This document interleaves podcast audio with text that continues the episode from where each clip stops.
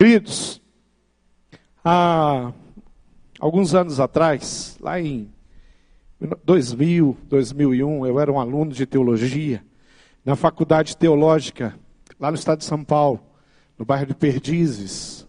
E ali eu tinha um professor chamado Irlande Azevedo. Pastor Irlande, se eu, se eu não estou muito enganado, ele deve estar em torno de 83, 84 anos hoje.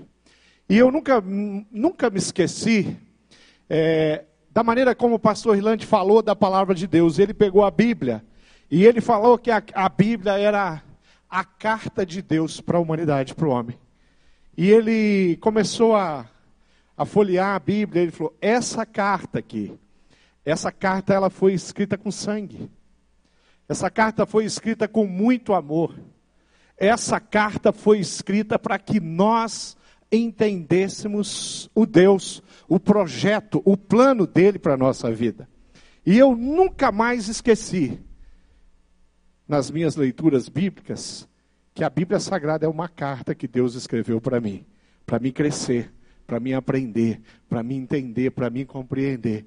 Então, tudo que eu vou ler aqui hoje, todos os textos bíblicos, todos os textos bíblicos, Todos os versículos que eu vou ler é de Deus para você. Eu queria que você compreendesse isso no seu coração. Que é Deus falando com você. Deus não tem um plano de falar com a pessoa que está do teu lado. Ele tem um plano de falar com você e com a pessoa que está do seu lado. Essa pessoa que está à frente, Deus quer falar com ela. E você precisa olhar para as escrituras desse jeito. A carta aonde Deus escreveu para você e para mim, ele faz uma declaração, ela revela essa carta que Deus amou tanto este mundo, de tal maneira que deu o seu filho unigênito, filho único, para que todo aquele que nele crê não pereça, mas tenha a vida eterna. Olha que declaração de amor. Mas Deus amou tanto você Deus amou tanto a sua vida, Ele ama tanto a sua família, Ele ama tanto os seus filhos, Ele ama tanto o seu cônjuge. É o Deus que a gente compreende, que a gente entende. E eu queria que você abrisse essa carta de Deus.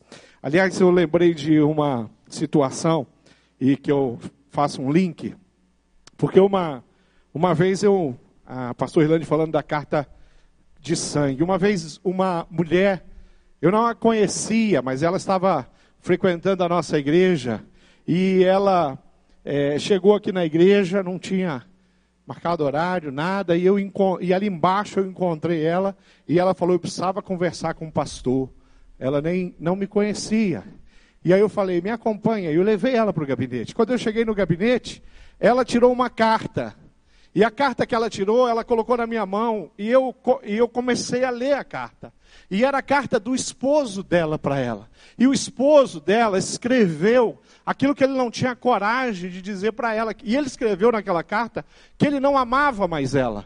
Ele escreveu naquela carta que ele estava indo embora, que ele estava saindo de casa, que ele ia partir. Mas aquela carta, ela, a, aquela, aquela mulher já tinha chorado tanto que para mim ler aquela carta, ela precisou me ajudar, porque as lágrimas dela já tinham sido derramadas em cima daquela carta e manchou. Então, muitas das. Ela queria que eu lesse, muito do que estava escrito, não tinha como escrever, ela precisava me ajudar, porque se apagou, borrou algumas coisas. Aquela carta borrada de lágrimas era o sofrimento. A carta de Deus, que tem sangue, também revela o sofrimento de Deus. O desejo de Deus de ter você com Ele, ao lado dele, decidindo, escolhendo segui-lo. Abre lá no livro de João, no capítulo 3, eu quero ler a história de um homem, o entendimento de um homem, a conversa do Senhor Jesus com um homem chamado Nicodemos. Eu intitulei essa mensagem de Nicodemos, o sopro de Deus. Você já vai entender por que que Nicodemos eu relacionei ao sopro de Deus. Mas vamos ler a, a palavra de Deus, a história de Nicodemos, que diz assim: havia um homem chamado Nicodemos, uma autoridade entre os judeus. Ele veio a Jesus à noite e disse: Mestre, sabemos que ensinas da parte de Deus, pois ninguém pode realizar os sinais miraculosos que estás fazendo, se Deus não estiver com ele. Ninguém tem como fazer coisas como o Senhor faz. Em resposta, Jesus declarou: Digo-lhe a verdade Ninguém pode também ver o reino de Deus se não nascer de novo. O Senhor Jesus pega uma, uma forma do que Nicodemos está eh, falando, o jeito de Nicodemos, para falar no mesmo jeito, para fazer uma outra declaração. Perguntou Nicodemos: como alguém pode nascer já sendo velho? É claro que não pode entrar pela segunda vez no ventre, na barriga de sua mãe e renascer. Respondeu Jesus: Digo-lhe a verdade: ninguém pode entrar no reino de Deus se não nascer da água e também do espírito. O que nasce da carne é carne, mas o que nasce do espírito é espírito. Não se surpreenda pelo fato de eu ter dito: é necessário que você nasça de novo. O vento sopra aonde quer, você o escuta, mas não pode dizer de onde vem nem para onde vai. Assim acontece com todos os nascidos do Espírito. Perguntou Nicodemos: Como é que pode ser isso? Disse Jesus: Você é mestre, você é professor, você ensina teologia, que é a realidade desse homem, aqui em Israel, mas não entende essas coisas asseguro, Nicodemos, que nós falamos do que conhecemos e testemunhamos do que vimos, mas mesmo assim, vocês não aceitam o nosso testemunho. Eu lhes farei, eu lhes falei de coisas terrenas, mas você não conseguiu crer. Como vai crer quando eu lhe falar sobre coisas celestiais, espirituais? Uma uma história muito interessante, uma conversa muito interessante, porque é uma conversa que tem a ver comigo e tem a ver contigo. Uma conversa que foi difícil para Nicodemos entender, foi difícil para mim entender, até o Espírito Santo abrir os meus olhos, é difícil para alguns aqui entender quando a conversa está num, num, num âmbito espiritual, falando de coisas espirituais, sendo nós humanos e tão carnais. Querido, nós acreditamos muito naquilo que nós vemos, que nós apalpamos. É, quando Jesus havia ressuscitado dentre os mortos, ele aparece aos discípulos. Dentre aqueles discípulos, Tomé não estava junto com ele. Tomé conheci, esteve com Jesus, andou com Jesus por três anos aproximadamente. Tomé conhecia as profecias. O próprio Jesus tinha dado a Tomé direcionamentos de coisas que iam acontecer da maneira como ia acontecer. Mas quando os discípulos chegam e falam, Tomé, estivemos com Jesus. A palavra de dúvida, de incerteza de Tomé é: se eu não tocar nos, nas marcas, na, na mão dele perfurada, na, na cicatriz, seja lá o que for, do cravo, eu não vou crer, eu não acredito. A primeira coisa que Jesus faz quando ele encontra Tomé é, é assim: Tomé, dá um passo para frente aqui, toca aqui. E ele dá uma palavra para Tomé: Feliz Tomé, bem-aventurado Tomé, são aqueles que não precisaram ver mas acreditaram. Antes de ver. Querido, fé é fundamental para provarmos e conhecermos a Deus. Sem fé, diz a Bíblia, é impossível eu agradar a Deus. Quando nós olhamos para Nicodemos e, e, e, compreendemos quem é Nicodemos, compreendemos quem é Nicodemos, nós entendemos o, o, porquê essa história é tão emblemática, porque ela é tão interessante. Nicodemos, ele reconhece Jesus. E ele reconheceu que era da parte de Deus. Não por uma profecia, mas porque a, a conclusão que ele chega é: ninguém, nenhum de nós, nenhum ser humano seria capaz de fazer as coisas do jeito que você faz. Nenhum ser humano seria capaz, dos que eu conheço durante toda a minha história, vamos imaginar que Nicodemos tinha 40 anos. Nos meus 40 anos de vida, eu nunca vi alguém chegar para um coxo e falar levanta e anda. Eu nunca vi alguém chegar para um paraplégico e falar sai dessa maca, dessa cama e anda. Eu nunca vi alguém chegar para um cego que nasceu cego, que já tem, sei lá, 30, 40, 50, 60 anos de idade e viveu cego durante 30, 40, 50, 60 anos de idade e Jesus chega e fala: "Olha, o que, que você quer que eu te faça?" E ele fala: "Bom, eu sou cego desde que eu nasci. Eu quero enxergar." Então, por favor, enxergue. Aí Nicodemos falou: Eu nunca vi isso. Então, então, você só pode ser o Messias, o Filho de Deus, o enviado de Deus. Mesmo reconhecendo quem era Jesus, mesmo declarando quem era Jesus, ele tinha dificuldade. Jesus fala com ele: Olha, Nicodemos, é necessário você nascer de novo. E Nicodemos fala: Como assim? Como assim? 40 anos de idade. Vamos imaginar. Como é que eu entro no ventre? Como é que eu volto onde eu vim?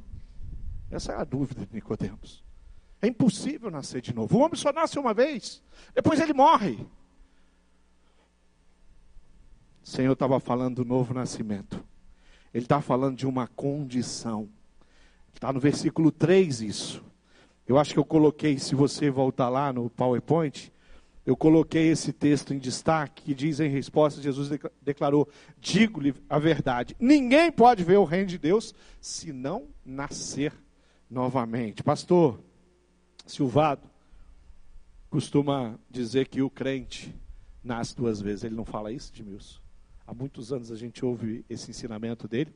Ele falou: primeiro você nasce da sua mãe, depois você nasce do Espírito, você nasce de Deus. O crente nasce duas vezes e morre uma única vez. Aqui. Porque eternamente. Mas o ímpio, aquele que não coloca sua vida à disposição de Jesus, que não aceita a proposta de Deus, esse morre aqui e vive uma morte eterna. Nicodemos tem dificuldade de entender Jesus no versículo 4. Jesus fala sobre os dois nascimentos, a água e do Espírito, Nicodemos tem grande dificuldade de compreender Jesus. A história de Nicodemos traz ensinamentos muito relevantes para a minha vida e para a sua vida. O homem perdido, apesar de uma fé religiosa. Querido, Nicodemos não é um, um não está descrito, não tem nada que fale que é um homem devasso, que é um homem que não se importa com Deus. Pelo contrário, ele era um estudioso de Deus, ele conhecia a história, ele conhecia o Antigo Testamento, ele dominava, ele era mestre, ele ensinava sobre as leis. As leis de Moisés, esse homem conhecia tudo do Pentateuco, os cinco primeiros livros da Bíblia. Um professor, um mestre. Ele entendia tudo disso mas ele não tinha entendido uma coisa muito simples. Ele era religioso. Era daqueles que todo domingo, toda quinta-feira vem no culto. Era aqueles que tinham um pequeno grupo que ele participava. Toda terça-feira estava no pequeno grupo. É aqueles que tem um congresso na igreja, ele vem e participa do congresso todo. É aqueles que vêm aqui para conversar com o pastor, vai para o gabinete, quer contar para o pastor.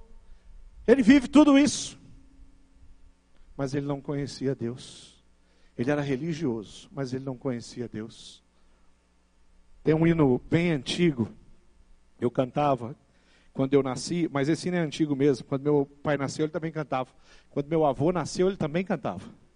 Deve ter uns 200 anos, esse hino. Não estou brincando, não, deve ter isso mesmo. Ele diz assim: tão perto do reino, mas sem salvação, tão perto, porém, sem Jesus, sem perdão. Deixai os pecados e o vosso temor. Chegai-vos agora, Jesus Salvador. Tão perto do reino, perto dos cristãos, perto da igreja, perto dos cultos, mas não provou Jesus no seu coração e na sua vida. Querido, a religião não é o caminho para a salvação. Vir à igreja e frequentar cultos não é o caminho para a salvação. Isso faz parte na vida de qualquer cristão. Um dos projetos de Deus é: olha, vocês vão estar sempre juntos. Uma das coisas que eu gosto demais é do jeito que Deus permitiu a gente ser igreja. A maneira como a igreja primitiva era igreja, que eles se reuniam de casa em casa, como os nossos pequenos grupos. Essa semana, quase 350 pequenos grupos invadiram casas. Ah, eu estava no meu pequeno grupo na terça. Estávamos lá em 21 pessoas, não, não posso falar o número, senão o Edmilson vai querer que eu multiplique né, o meu pequeno grupo. O, o, o Eduardo Arantes está ali, o meu supervisor lá, meu coordenador. Mas estávamos lá no, no pequeno grupo. Coisa boa. E hoje nós estamos aqui reunidos se reuniam no, na, nas casas, compartiam o pão, se reuniam no templo, juntos para adorar. A grande celebração quando nós nos unimos aqui. O louvor aqui é bem mais bonito que o meu pequeno grupo. O louvor do meu pequeno grupo é gostoso, é bonito. Mas aqui tem 200 pessoas cantando. Lá no meu pequeno grupo, né? Essa semana estava cheio. Às vezes é 8, 9, 10 cantando, né? Gente abençoada que sabe cantar. Nicodemo. O que, que vocês estão rindo? Do meu pequeno grupo? Viola caipira, que nós somos caipira lá. É. Então, quando nós entendemos isso, que não adianta um homem perdido, apesar da sua fé religiosa, essa não pode ser a tua condição. A segunda coisa que nós, eu quero ler um texto de Romanos 14, 17, diz assim: portanto, o reino de Deus não é comida nem bebida, mas o reino de Deus é justiça, paz, alegria no Espírito Santo de Deus. O reino de Deus não é só a, um, um, um, uma, uma refeição que eu faço. Tem alguns restaurantes na cidade que eu gosto, eu vou lá, eu chego lá, eu pago por uma refeição e eles me servem, só me servem porque eu paguei, gente não fosse pagar, eles não iam me servir. Lá não é minha casa. Na minha casa, eu cresci numa casa onde a refeição estava na minha mesa, sem eu pagar. Meus pais pagaram, compraram e me sustentaram. Assim é na minha casa. Se você for na minha casa, você não vai pagar. Você vai comer de graça lá em casa. O reino de Deus não é um restaurante que eu vou, sento e me alimento. O reino de Deus é, é o meu lar é o meu espaço, é a minha casa, é o lugar que eu vivo, é o lugar que eu moro. Fazer parte do reino de Deus é compreender isso, que eu sou de Jesus e eu vivo com Ele, e o reino de Deus é grande, ele, é, ele se expande cada vez mais, ele tem muitas facetas, muito, muito, muitos jeitos, formas de ser. Nicodemos, um homem perdido, apesar da sua fé. Nicodemos, um homem perdido, apesar de ser um importante líder religioso, de ser professor de teologia, é, mesmo sendo é, fazendo parte, membro do Sinédrio, o Sinédrio tinha uma força. Querido, para você entender o Sinédrio, o papel dele numa sociedade, num país, numa nação, a, o poder que um, um membro do Sinédrio tinha, é mais ou menos o poder que um senador da República tem. Dá para você entender e comparar o Sinédrio como esse cara era um senador. Porque nesse período a religião, ela está muito próxima, a igreja está governando junto com o rei. A toma decisões. Nicodemos era membro do Sinédrio, Conselho Supremo, Tribunal, tomavam decisões importantes. Um líder com certeza respeitado, conhecido, todo mundo conhecia Nicodemos. Mas Nicodemos não conhecia Jesus. E Nicodemos não tinha salvação. Professor de teologia, mas ele não tinha. Frequentava a igreja. Era líder na igreja, mas ele não tinha salvação. Ele não tinha Jesus. Não adianta, por exemplo, ser filho de cristão, porque tem nós compreendemos na palavra uma coisa que Deus não tem. Deus não tem neto.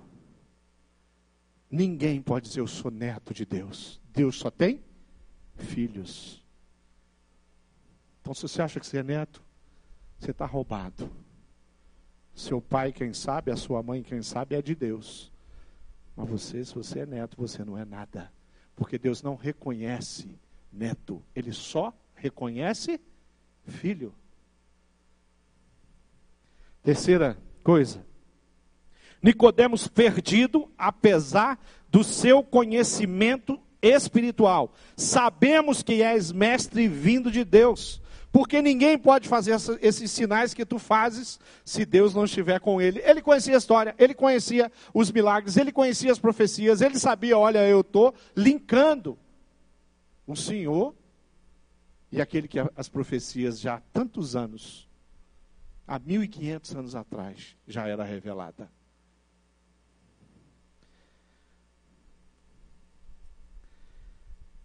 Quarta coisa, Nicodemos estava recebendo a mais importante lição da vida dele.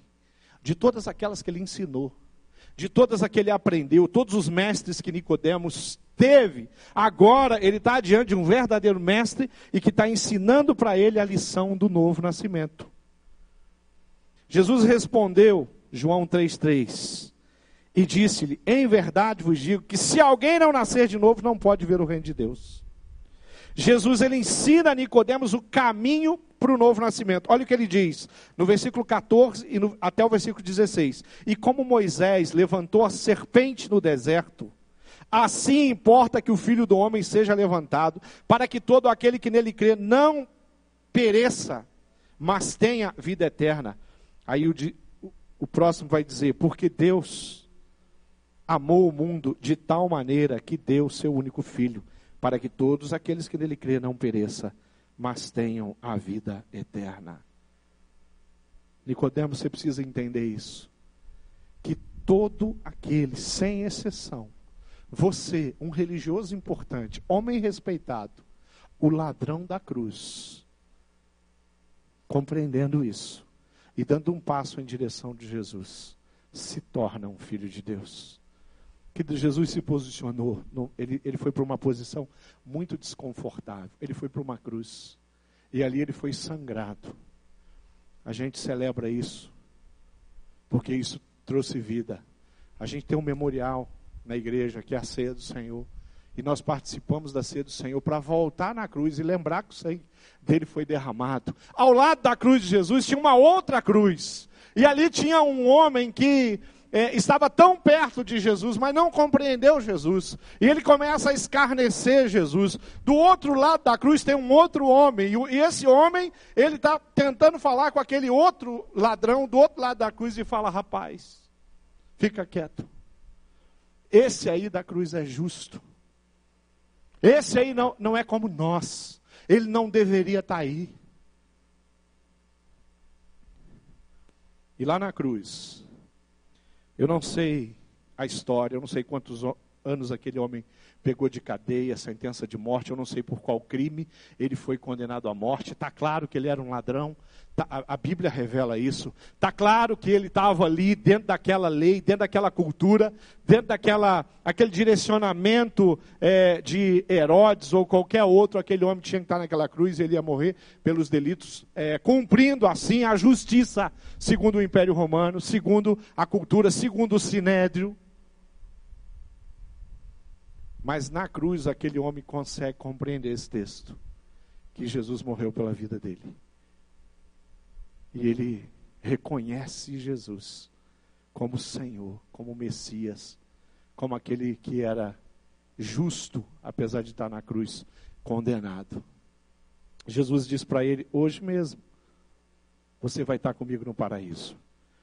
Jesus fala para aquele homem que ele estava naquele momento sendo considerado como filho de Deus. Que naquele momento os, os pecados que ele cometeu estavam sendo perdoados.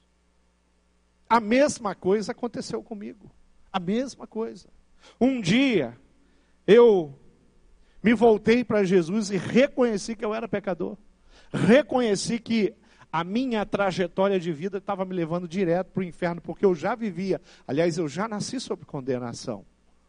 O homem, ele, ele quando é salvo, ele é livre da jornada e do caminho que lhe é direito. O que a cruz faz é tirar a gente desse caminho e colocar no outro caminho um novo e vivo caminho. Precisa entender isso. Às vezes as pessoas começam a falar sobre o Evangelho, sobre Cristo, e falam: olha, você vem caminhando na sua vida, de repente você encontra uma encruzilhada. Aí, aí tem um caminho para cá, um caminho para cá. Tem até um, uns folhetos antigos que tem essa imagem como se fosse um Y, sabe uma estrada? Você vem numa estrada e tem dois caminhos. A Bíblia nunca diz que é assim. A Bíblia nunca diz que tem uma encruzilhada que você tem que tomar uma decisão. A Bíblia diz que você está condenado. Você está numa estrada que não tem outro caminho. Você está numa estrada que ela não tem uma entrada direita. O GPS vai ficar só mandando você seguir para frente. Segue para frente. Vai em frente. Anda mais 10 anos, mais 20 anos, você vai morrer, vai para o inferno. Isso é o, o, o que o GPS vai dizer nesse caminho. O que a cruz faz é tirar você dessa estrada de maldição, dessa estrada de condenação e colocar você na estrada que leva você para a presença de Deus. Por quê? Porque você é bom? Não. Porque você merece? Porque você faz boas ações? Não. Porque boas ações não levam ninguém para o céu. Boas ações na vida de uma pessoa educada, de uma pessoa bem criada, de uma pessoa transformada, é só uma consequência disso, dessas influências. Quando eu tenho Jesus no meu coração e eu vivo intimidade com o Espírito, eu sou é, desafiado constantemente a fazer uma boa ação. Ontem, aquela chuvarada em Curitiba, alagou a casa de uns irmãos nossos aí. Para ligar e garantir o que está precisando? Natural, é o mínimo. Hoje vendo depoimento dessas famílias, e uma dessas famílias escreveu no Facebook e falou: Hoje, mais uma vez, eu provei o amor de Deus e o amor da minha família, a igreja do Senhor Jesus. Queridos, você não fica ganhando pontinho quando você faz boa ação, não. Deus não fica falando assim: ah, você fez boa ação, vou botar uma estrelinha na sua agenda. É natural. A gente nem faz por estrelinha. A gente não faz para ganhar estrelinha, a gente faz para abençoar. A gente faz para estender a mão, a gente faz para abraçar, a gente faz para se colocar. Por quê? Porque em nós habita o Espírito de Deus. Por que habita o Espírito de Deus? Porque um dia nós chegamos diante do Pai e falamos: Pai, eu quero colocar a minha vida à tua disposição. É isso que eu quero fazer. Quero colocar a minha vida. O nascido de novo tem intimidade com Jesus, anda com Jesus durante a vida. Ele é filho, e filho anda perto do pai, perto da mãe. Eu tenho filhas casadas, minhas duas filhas são casadas. Querido, o casamento não nos separou, elas estão morando em outro endereço mas elas continuam minha, minhas filhas. A gente ainda continua, ontem a chuva, liguei, Ju, você já saiu aí do hospital? Não, filha, vem com cuidado. Cidade está transtornada. Está alagado tudo aí. Cuidado, se precisar, espera mais um pouco. Olha o pai. Mas é assim que o pai do céu faz com o filho dele aqui. Eu liguei para outra, Mariana. Como é que está aí, pai? Estou aqui secando a empresa aqui. Alagou aqui, entrou água de todos os cantos aqui na empresa. Nós estamos aqui num, num mutirão para secar. Filha, cuidado no voltar para casa.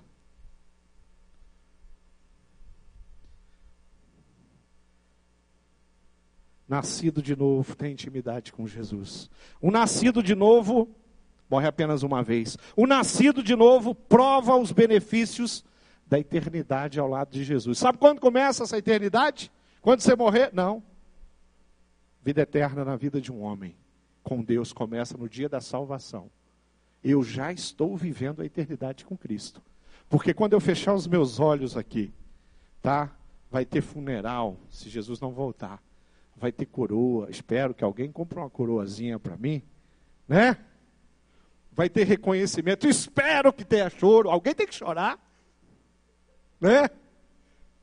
Oh, valeu a pena esse rapaz aí. Mas, querido, não acabou nada quando você tem Jesus. Mas é o fim. Não do aniquilamento, porque nós não cremos em aniquilamento. É o fim da oportunidade de entregar sua vida a Senhor Jesus. Ninguém faz isso depois de morto. O tempo de entregar-se a Jesus é hoje. O tempo de entregar-se a Jesus é agora. É agora. Coisa boa, né? Ver uma pessoa. A Denise partiu, né? A, a Josi me deu a oportunidade de fazer uma visita com ela e eu só aprendi com a Josi naquele dia. Pensa uma aula de como amar as pessoas, né? E ela levou mais um grupo de mulheres lá e cuidar da Denise. A Denise já estava numa situação, o hospital já tinha me mandado para casa porque não tinha mais o que fazer com aquela jovem. Nós não encontramos uma jovem, quantos anos? 30?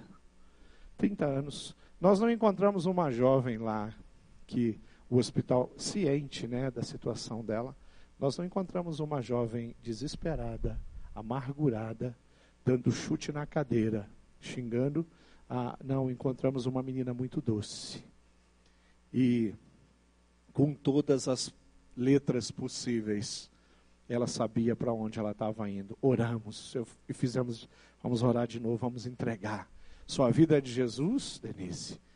A minha vida é de Jesus. E dentro do ministério, a Josi tem experimentado isso. Algumas curas e algum, algum, algumas que partem, né? Queridos, a Denise está na presença de Deus, vivendo a eternidade dela com Deus. Quem morre com Jesus experimenta algo muito precioso, que é a vida eterna de Jesus. Sente saudade. Esther, você está com saudade da dama? Dá saudade, não dá? Dá vontade de tomar mais um café com a dama. Dama, estou indo na sua casa, eu vou tomar um chá com você para a gente conversar mais um pouco. Dá saudade da dama. Mas a dama está com Jesus porque ela era de Jesus, ela serviu. Sabe das coisas mais lindas que aconteceu aqui, Esther? Acho que um mês ou dois meses, não sei, depois do funeral da dama, tinha alguém testemunhando aqui que foi discipulada e foi batizada. A dama preparou, não conseguiu ver o batismo, mas antes de morrer já tinha preparado aquela mulher. Se lembra desse caso? Dessa pessoa, desse testemunho? Está aí, está gravado aí, está na, na internet aí nos cultos. Coisa linda. Quem vive com Jesus, a vida não acaba, querido. Tem uma história muito interessante. E eu quero fechar a minha palavra e desafiar você a colocar seu coração à disposição de Jesus. Mas tem uma história muito interessante que um pastor, ele vai, ele vai visitar um homem que está muito doente. E ele vai visitar esse homem a pedido da filha. Filha, olha, pastor, meu pai está muito doente. E eu queria que o senhor fosse lá orar com ele.